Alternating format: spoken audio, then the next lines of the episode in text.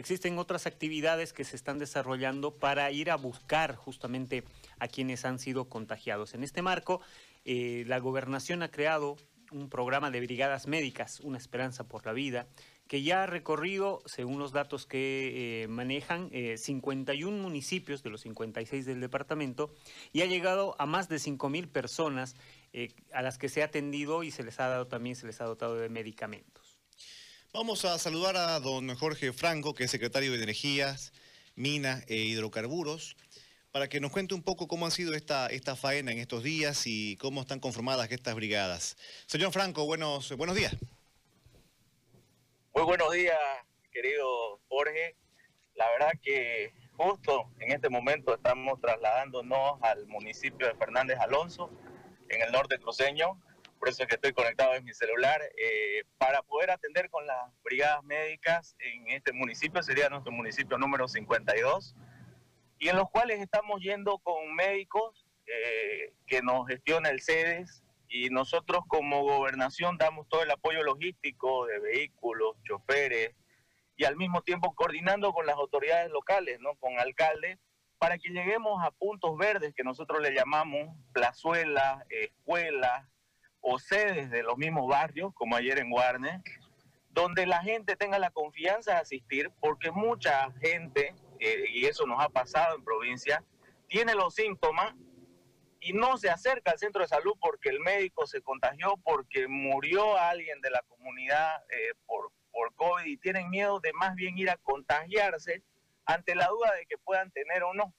Entonces nosotros estamos haciendo eso de ir con, con médicos, enfermeras y atender los puntos verdes y la gente asiste eh, entre cerca de 100 a 150 personas por día y ante un mínimo síntoma nosotros los estamos medicando por esa indicación de, nuestro director del CEDES de que eh, ante algún síntoma de picazón, tos o fiebre o malestar en la espalda, se pueda medicar y se pueda atender antes de que pueda inclusive agravar su cuadro de salud eh, cuando ya realmente llega hasta afectar el sistema respiratorio, que ahí es muy difícil y es ahí donde se necesita internar y la verdad que a, eso es que nosotros nos estamos abocando, a una atención temprana del COVID y así poder anular el virus y que la gente se recupere sin necesidad de, poder este, internarse, como se dice, ¿no? Sí, ¿cuántas brigadas son y cómo están compuestas? Ahorita nosotros estamos eh, con dos brigadas, una que está en el norte cruceño, que empezó en Buenavista, Warnes y hoy Fernández Alonso, mañana vamos a estar en Santa Rosa del Sara. Entonces nosotros nos abocamos por rutas, que es ahí donde nosotros como Secretaría de Energía apoyamos con la logística de combustible y camioneta. Y hay otra que partió ayer, eh, porque ya estamos terminando los 56 municipios y estamos yendo a los pueblos indígenas. Entonces ha ido ahora un director nuestro acompañar a los médicos eh, para poder llegar a, Gutiérrez adentro, donde está la capitanía eh, Caipipendi del pueblo guaraní entonces ahorita estamos con dos. En su momento cuando fuimos a los valles, tuvimos que ir con tres brigadas. Lo mismo la chiquitanía, salimos al mismo tiempo. Y las brigadas están compuestas de médicos, eh, eh, entre cuatro a cinco médicos, una enfermera, y también coordinamos con el gerente de la red de salud del CEDES, que es un médico nuestro que está en provincia. Entonces son alrededor de siete personal de salud, más el personal de apoyo nuestro, que es el que entrega equipos de bioseguridad, y además damos una hoja informativa sobre los consejos, educando cómo se tiene que actuar en estos casos. ¿no? Eh, ¿Ustedes hacen pruebas? No, nosotros no realizamos pruebas, nosotros hacemos la detección clínica. ¿Ya? ¿Qué quiere decir? Que nuestros médicos, eh, primero, miden signos vitales, estamos hablando de presión, temperatura, eh, un oxímetro para medir la oxigenación de la sangre, y eso le da los parámetros cuando ya lo ve personalmente y en base a eso ya eh, lo medica. Ahora, si la persona tiene cerca de dos o tres síntomas, se lo deriva ya al hospital eh, para que le hagan la prueba e inclusive ya se pueda internar. Entonces, es esa la forma, obviamente todo lo hacemos coordinado con los hospitales locales de los municipios para que ya ellos lo internen en el caso de que dé positivo en las pruebas que tienen, porque tampoco la cantidad de pruebas es suficiente eh, para poder atender. Nosotros recién hemos hecho una compra como gobernación con la cual ya se va a empezar a trabajar pero especialmente para el personal de salud. Es decir, cuando ustedes detectan que son más de dos, tres síntomas, ya lo derivan directamente al, hospital que esté más cercano para que ahí ya desarrollen el protocolo que, ya conocemos. Ahora, eh, respecto a lo que ustedes están tras el, eh, la detección temprana, el paciente que pueda tener por ahí el comienzo de, los síntomas, en el kit de medicamentos, eh, ¿qué medicamentos llevan? Son alrededor de 15 ítems que igual nos ha dotado el director de epidemiología, Carlos Hurtado, donde incluye la famosa citromicina que, está costando mucho y nosotros hemos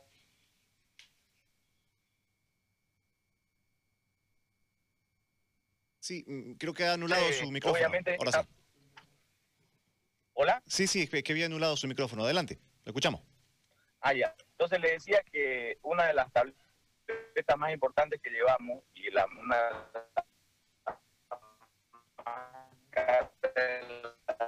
citromicina, estamos llevando todo eh, el kit eh, paracetamol, eh, la citromicina, estamos llevando dilatadores broncopulmonares, dexametasona inyectables. Si una persona ya llega con problemas respiratorios, directamente le inyectamos para que pueda dilatar todo el, sistema respiratorio y ya irse a un hospital, porque nos ha pasado bueno, especialmente gente que va de provincia a querer internarse y que muere en el trayecto. Entonces, a veces la enfermedad actúa muy rápido.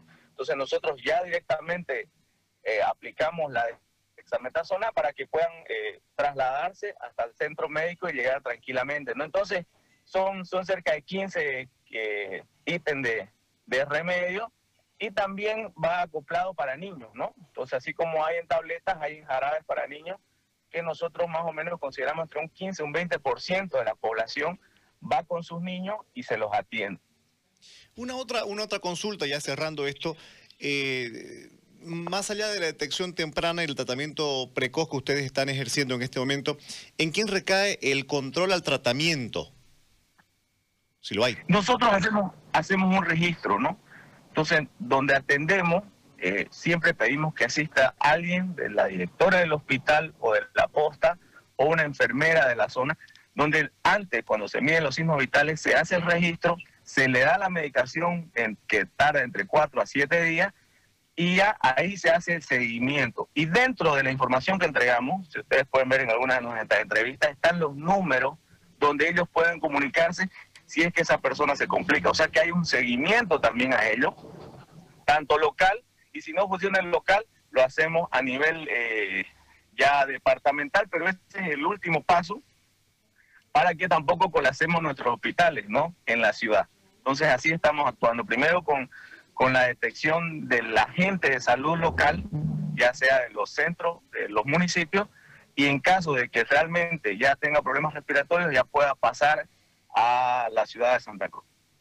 Bien, a los hospitales de tercer nivel. Bien, lo dejamos trabajar, señor Franco entendiendo de que tienen todavía largo camino que recorrer. Será hasta en otra oportunidad. Tenga buen día. Muchas gracias. Gracias por la oportunidad de poder explicar y la verdad que está dando buenos resultados. Con la ayuda de Dios vamos a lograr esta victoria. Muy amable. Brigadas médicas entonces han alcanzado hasta el momento 51 municipios, están llegando al número 52. Han podido atender o registrar 5.468 personas. Esto en provincia. Finalmente la detección temprana y el tratamiento precoz lo están... No es tan temprana, pero es.